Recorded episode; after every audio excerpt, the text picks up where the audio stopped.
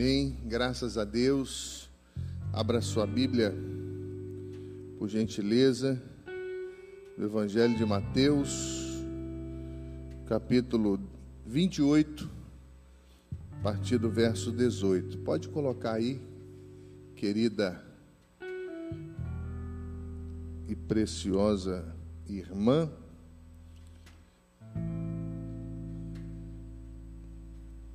Eu quero dizer aos irmãos que nós tivemos na nossa casa um tempo muito precioso quando nós começamos a aprender sobre igreja multiplicadora, sobre os princípios da igreja multiplicadora, sobre discipulado eu, junto com a Janine, nós pudemos estar no primeiro multiplique que arrebatou irmãos do Brasil todo. Nós tivemos um número é, de aproximadamente mil pessoas do Brasil todo que estavam pensando igreja multiplicadora, que estavam sonhando, que estavam aprendendo, que estavam resgatando princípios da igreja. E isso foi entrando na nossa casa, porque nós não éramos hospitaleiros.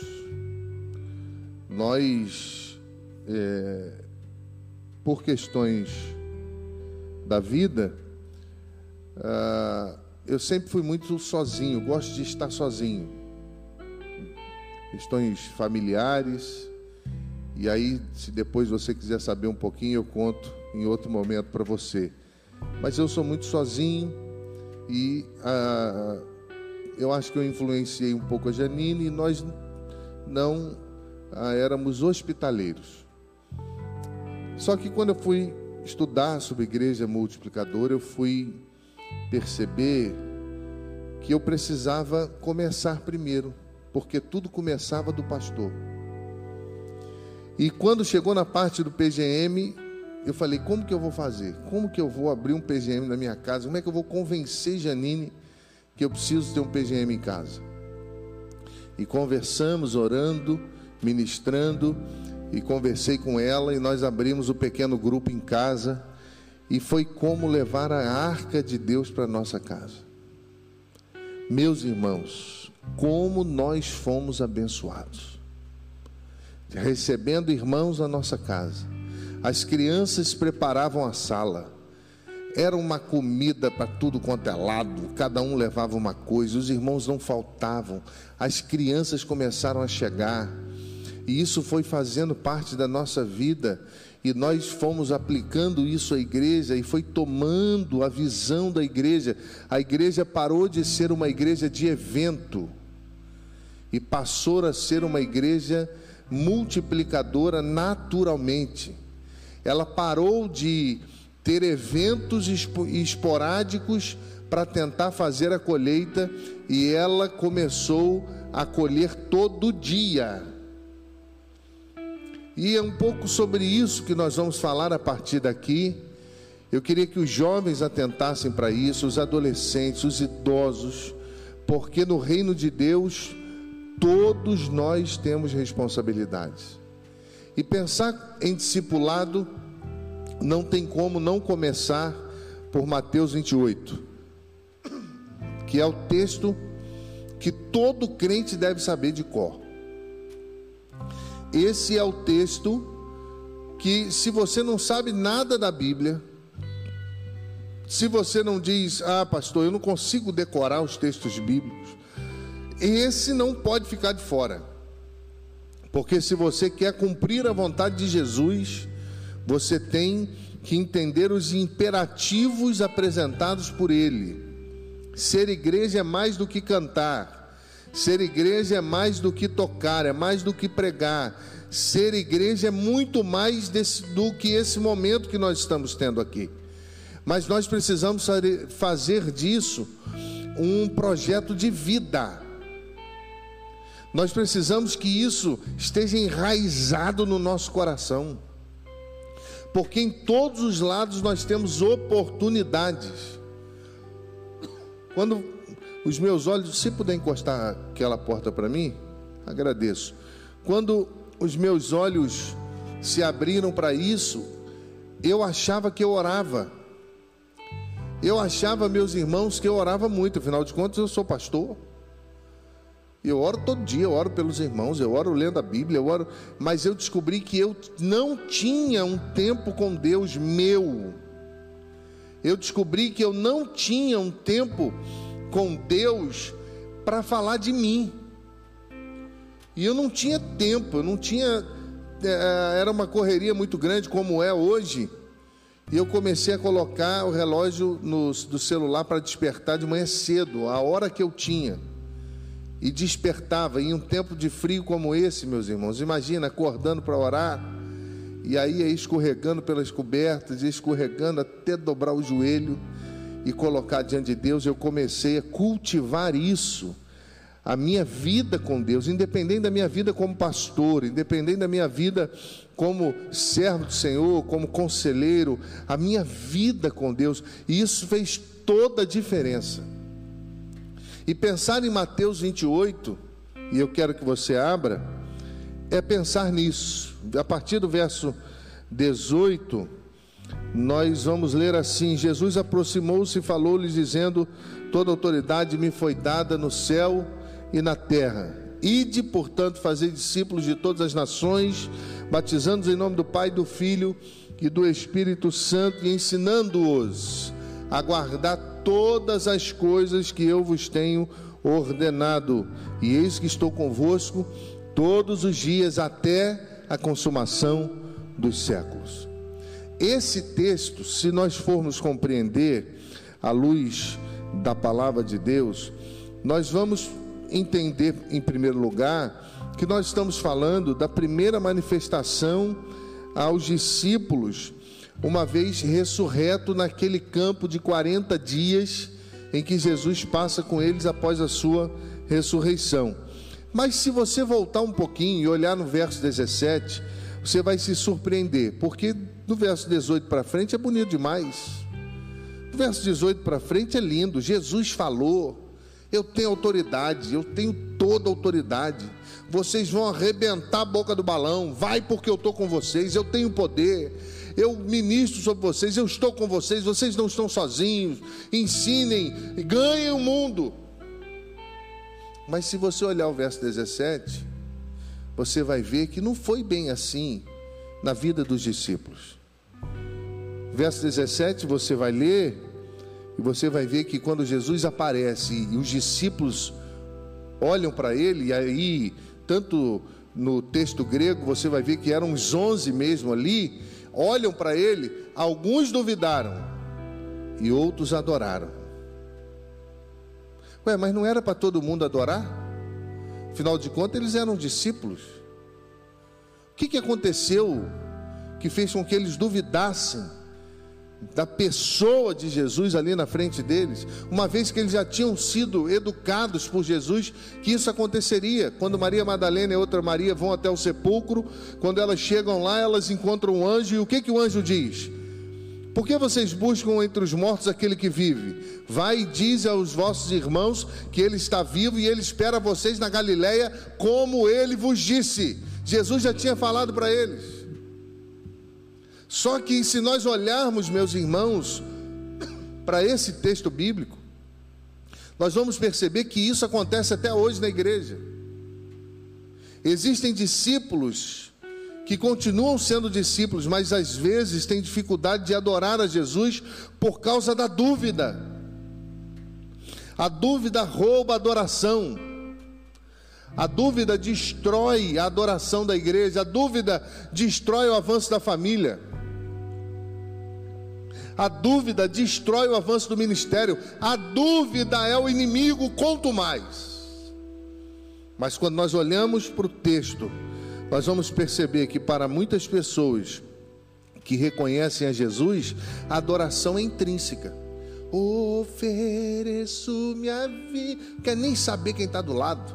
dobra o seu joelho, adora. Eu não sei se você já participou de culto assim, que você estava tão, tão consagrado e a presença de Deus estava ali, de repente você não se preocupou com nada e o que você fez naquele momento foi se ajoelhar, porque você reconhecia a grandeza de Deus. Não sei se você já passou por isso, mas o que o texto está dizendo é que aqueles que reconhecem a Jesus, a adoração é natural. Mas o texto também está dizendo que para muitas pessoas que não conhecem a Jesus, a dúvida também é natural. Você faz parte de qual grupo? Você faz parte de qual grupo?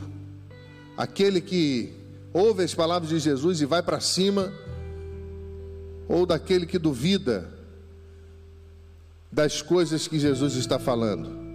Se nós olharmos para a gramática grega, a dúvida está entre os onze discípulos. Eu citei Lucas 24, 11, uh, no advento de Maria Madalena e a outra Maria, quando encontraram com um anjo mas no início vai falar delas voltando do sepulcro. No verso 11 vai falar que elas vão falar aos discípulos. E os discípulos não acreditam. Acham que elas estavam delirando. Meus irmãos, eu fico pensando, às vezes, e quantas vezes nós somos assim? Lucas 24, 11. Alguém vem contar uma coisa extraordinária de Deus e nós não acreditamos. Alguém vem desafiar a igreja para algo extraordinário, dizendo que Deus conduziu e nós não acreditamos. Mas vamos adiante, João também, no seu Evangelho, capítulo 20, versículo 24, ele vai falar da incredulidade de Tomé. Que Tomé falou assim: não, nesse mesmo enredo bíblico, não, eu só acredito vendo. Se eu botar a mão ali, e eu ver as marcas dos cravos e as feridas nas mãos. Eu só acredito assim. Nesse contexto de crença e dúvida, João, capítulo 20, versículo 29, vai afirmar que as maiores bênçãos estão sobre aqueles que viram, que não viram, mas creram. De qual grupo você faz parte, irmão? Qual grupo nós fazemos parte? Nós somos daqueles que veem, que acreditam, ou, so, ou nós somos daqueles que não, que só acreditam vendo, que não veem e acreditam nas coisas de Deus. Mateus, se você for examinar no seu último parágrafo, ou no último parágrafo do seu evangelho, ele faz questão de evidenciar dúvida para afirmar que a visão depende mais da fé do que a fé da visão. Ele está dizendo que felizes, abençoados são aqueles que crerão.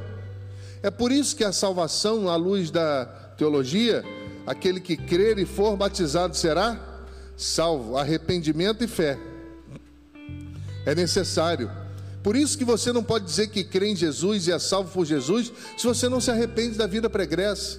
Se você acha normal sexo antes do casamento, se você acha normal lesbianismo, homossexualismo e outras coisas mais por aí, que o negócio está feio já. Jorge Linhares, da Igreja Batista Getsemane, em Belo Horizonte, uma grande igreja, declarou que escola, na escola da igreja, ali a escola, à luz da palavra de Deus, acredita que menina é menina, é menino e menina é menina. E hoje ele postou na rede social: o Ministério Público está sendo processado, investigado, porque ele falou que menino é menino e menina é menina. Jesus está às portas.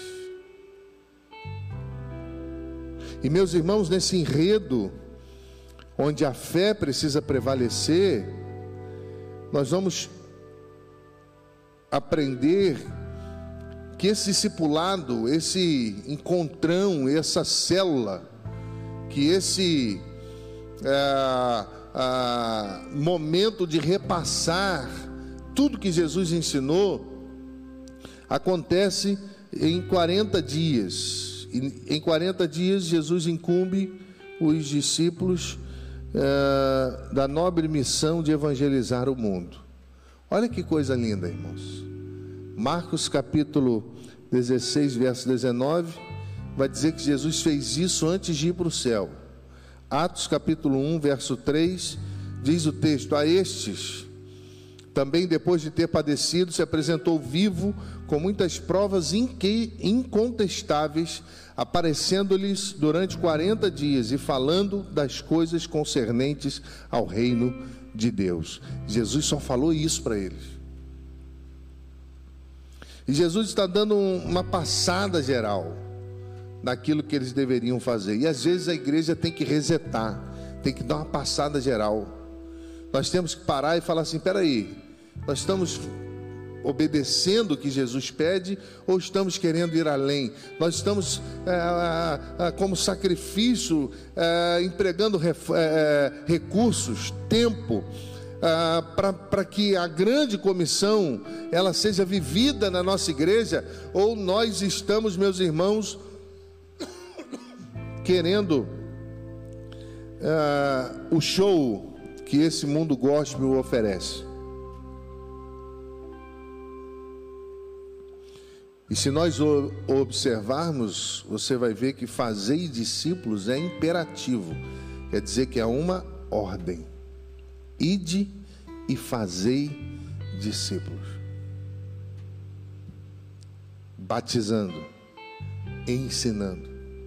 E aí eu me lembrei, se nós olharmos de forma é, muito clara, que a ideia grega desse texto é: enquanto vocês estão em movimento, acréscimo meu.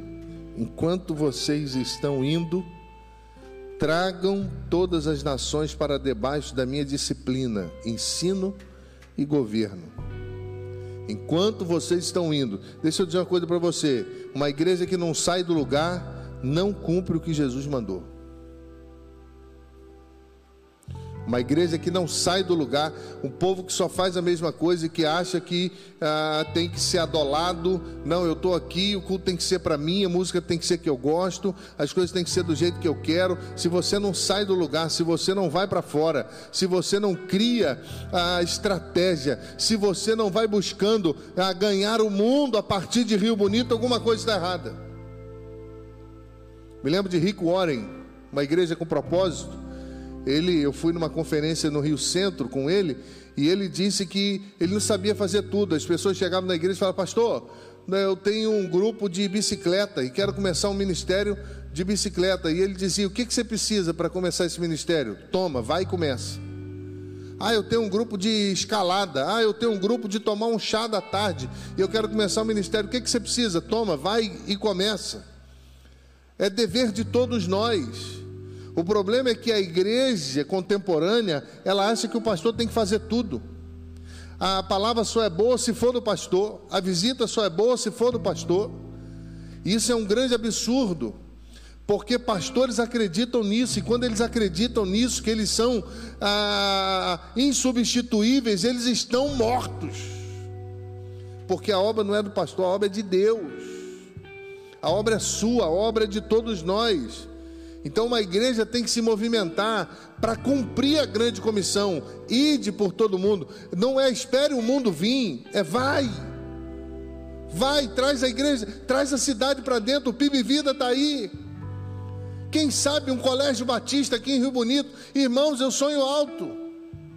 Quem sabe? Nós só temos que pisar nas águas. Nós só temos que pensar naquilo que nós queremos para cumprir a grande comissão porque quando ela sai em obediência, tem Deus ao seu lado.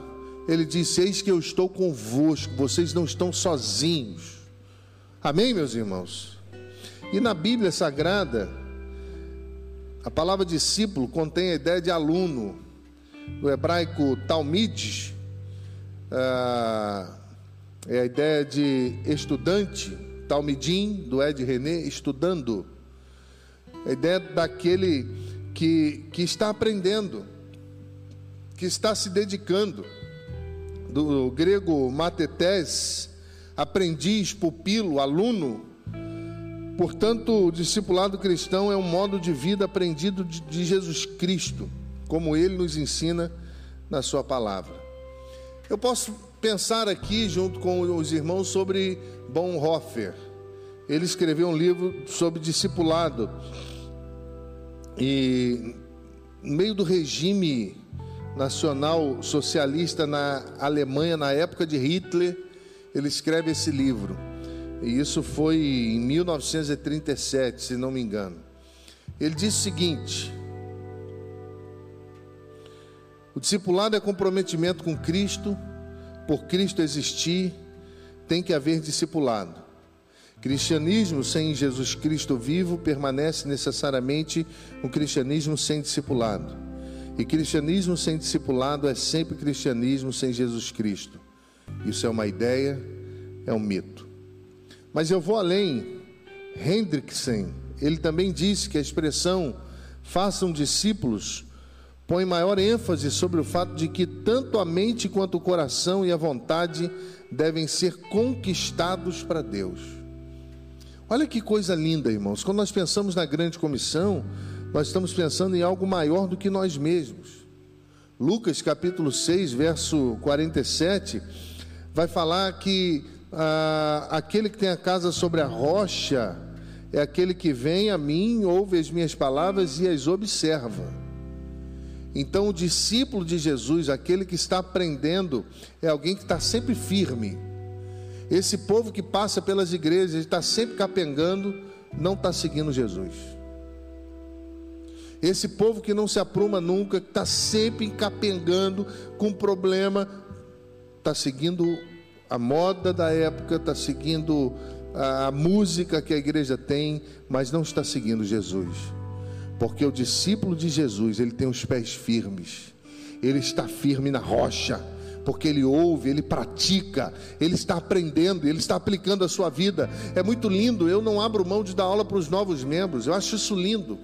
E alguém já disse para mim, pastor, o senhor tem um curso alto para ficar numa sala de novos membros, de novos crentes. Eu falei, é por isso mesmo, porque eu não quero perder a pureza. E é lindo ver quando você vai ministrando as coisas básicas da fé, da primeira, da segunda, da terceira aula, e eles vão chegando, amadurecendo, eles vão chegando mais firmes. Eu me lembro de um, de um, de um jovem que chegou na aula e falou, pastor, e eu sempre pedia para que eles pudessem trazer um versículo bíblico de có, desafiava eles, desafiava eles, e ele chegou um dia tremendo, recém-convertido, recém-nascido na fé, um homem zarrão, e ele disse, pastor, eu acho que eu decorei o Salmo 91. Aí eu falei, é mesmo? Qual versículo? Ele, não, o Salmo todo.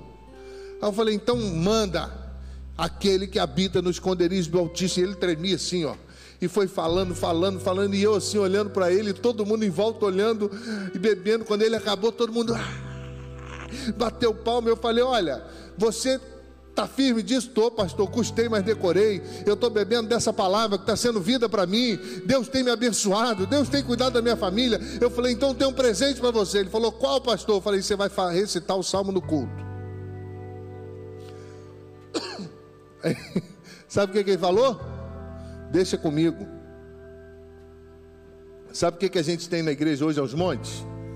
Gente que não sabe nada de Bíblia. Pede para falar um versículo bíblico de cor, vai falar assim: ah, eu tenho dificuldade de decorar. Mas as músicas de Welly Safadão decora tudo.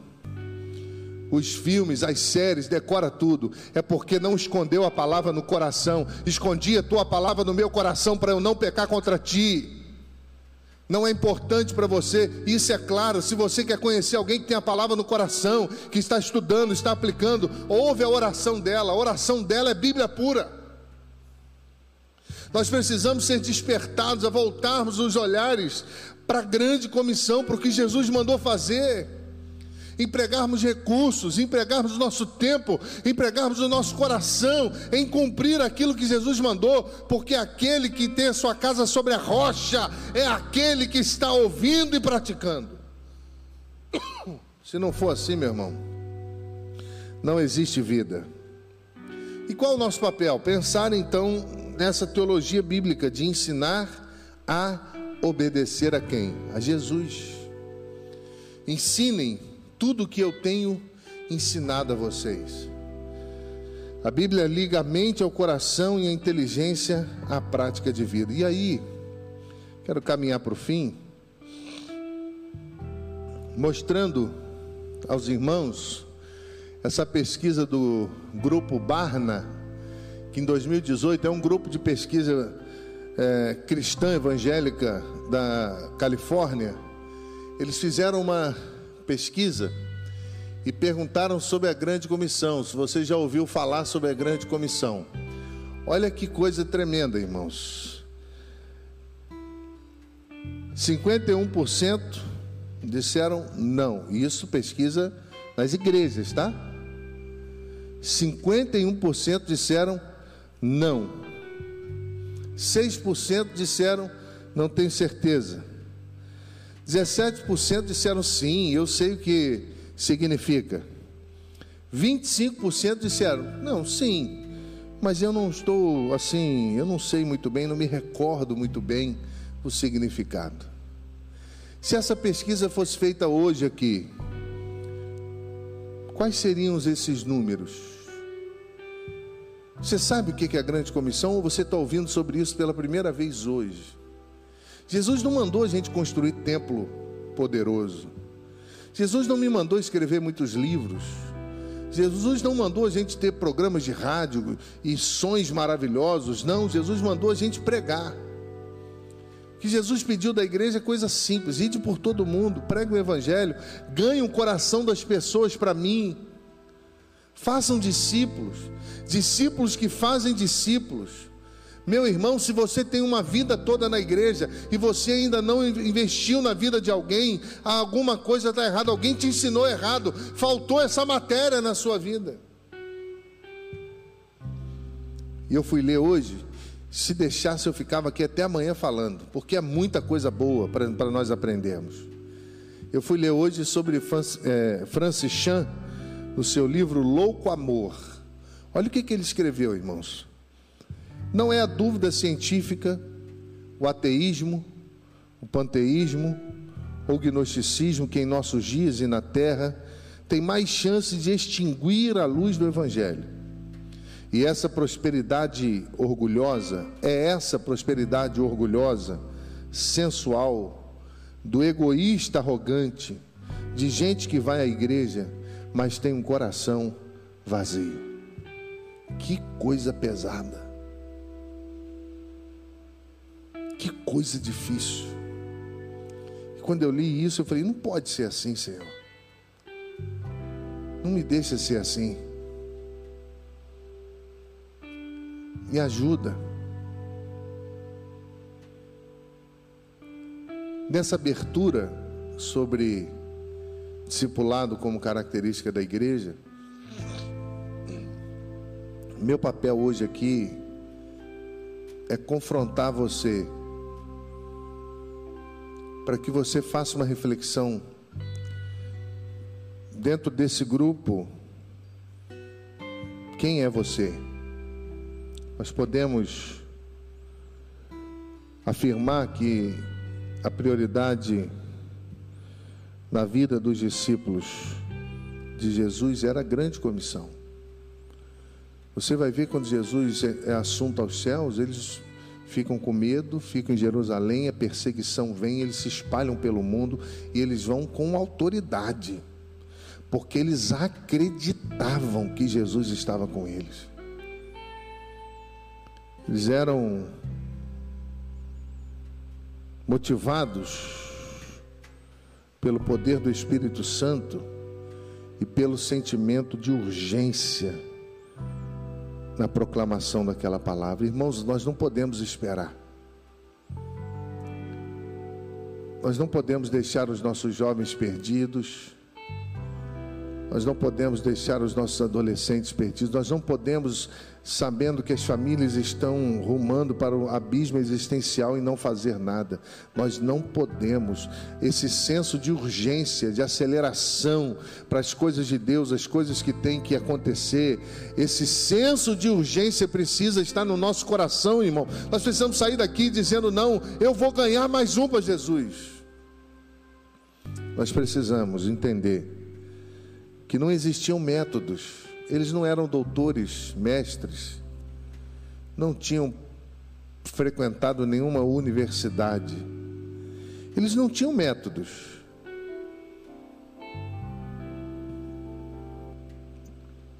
Mas eles tinham vida. Eles tiveram um encontro com Jesus. Veja bem, eles tiveram um encontro com Jesus e eles sabiam que Jesus estava vivo. Você teve um encontro com Jesus? Você crê que Ele está vivo? Você crê que Ele está conosco todos os dias da nossa vida? Eles não olharam para as dificuldades. Dificuldade tem muita. Vamos começar o PIB Vida. Vamos começar, mas tem que pintar lá, terceiro piso. Tem que comprar tatame, não tem dinheiro. Vamos fazer o segundo piso, vamos melhorar as salas, tá, mas vamos fazer uma campanha. Não dá para fazer de uma vez só. Meu irmão, se nós olharmos para as dificuldades, nós não fazemos nada. Essa semana eu cheguei na igreja, Ministério de Missão Social estava aqui, montou uma mesa com roupas e as pessoas estavam vindo pegar. Self-service, coisa linda. Os irmãos trabalhando aqui, sorrindo, os irmãos vindo pegar, escolhendo. Coisa linda, eu fui na sala dos surdos, uma surda, uma irmã surda que está sendo evangelizada, 60 anos, eles fizeram uma festinha para eles. Estava lá no gabinete atendendo, Fernanda bateu, pastor, o senhor não vai lá cantar com a gente? Eu falei, agora. E cheguei ali, eles tiraram ela da sala e prepararam um bolo com, com tudo lindo, irmãos. E eu lá dentro com eles, daqui a pouco Fernanda entrou com ela. E ela entrou com a Fernanda, quando ela viu, ela fez assim, ó. Ela falou assim, para mim? E eles falaram, é. Ela falou, mas por quê? Porque nós te amamos. A vida dessa irmã está sendo transformada, irmãos porque alguém não olhou para as circunstâncias. Daqui a pouco o jiu-jitsu vai estar tá fervendo. Osse! Daqui a pouco vai ter grupo da terceira idade nas praças da cidade. Imagina, PIB Vida na praça no centro. Solta um batidão lá e nós vamos estar tá lá, Rubem fazendo ginástica, e o povo passando sem entender nada, e um grupo evangelizando, o outro cantando. Olha que coisa linda! É a igreja indo, irmãos, em busca dos perdidos. Dificuldade todo mundo tem, irmão. Mas para de reclamar de barriga cheia. Porque Jesus já nos deu aquilo que nós precisamos. Eles não olharam para as dificuldades. Eles se estribavam na certeza de que Jesus estava com eles e que Deus estava ali. E eles obedeciam à ordem do Mestre. Eu acho que eles entenderam. João capítulo 4, verso 35. Levantai os olhos e vede os campos que já estão brancos para a colheita. Conversava com a tia Helenice que tem de criança chegando na igreja. E você está sentado no banco fazendo o quê? Se coloca à disposição. Nós estamos precisando de gente na introdução ao culto ali. Cadê você? Bota lá à disposição, vamos trabalhar. Missão social da igreja precisa de ajuda, Rubio. Se coloca à disposição aqui da terceira idade, da escola bíblica. Se coloca à disposição. Vem aqui ajudar a Fernanda, fazer um bolo, um café tem uma mãe que está trazendo uma neném que a Fernanda acompanha desde pequenininho. E eu falei com ela: e você está aprendendo Libras para poder se comunicar com a sua filha? Ela falou assim: estou, pastor, estou muito feliz. E eu falei: nós também estamos felizes por ter você aqui. Então, se você olhar para a dificuldade, os discípulos não olharam, irmãos. Quero desafiar você fazer alguma coisa, parar de chorar de barriga cheia. Tem muito bebê chorão na obra de Deus. Para de chorar, para de reclamar, para de ser mimado, mimada. Vamos para cima, irmãos. Amém, queridos? Vamos para dentro, Deus já nos deu tudo. Eu queria orar com você, que precisa, que reconhece precisa melhorar. Eu queria que você olhasse para esse slide mais uma vez. e queria que você identificasse qual porcentagem dessa você está. Se você não sabe o que é grande comissão, como é que a igreja vai fazer o que Jesus manda se não sabe o que ele mandou?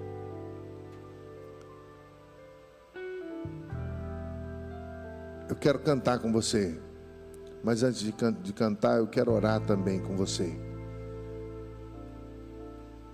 Desafiar você a essa semana ter um tempo de oração com o Senhor, pessoal, você e Deus.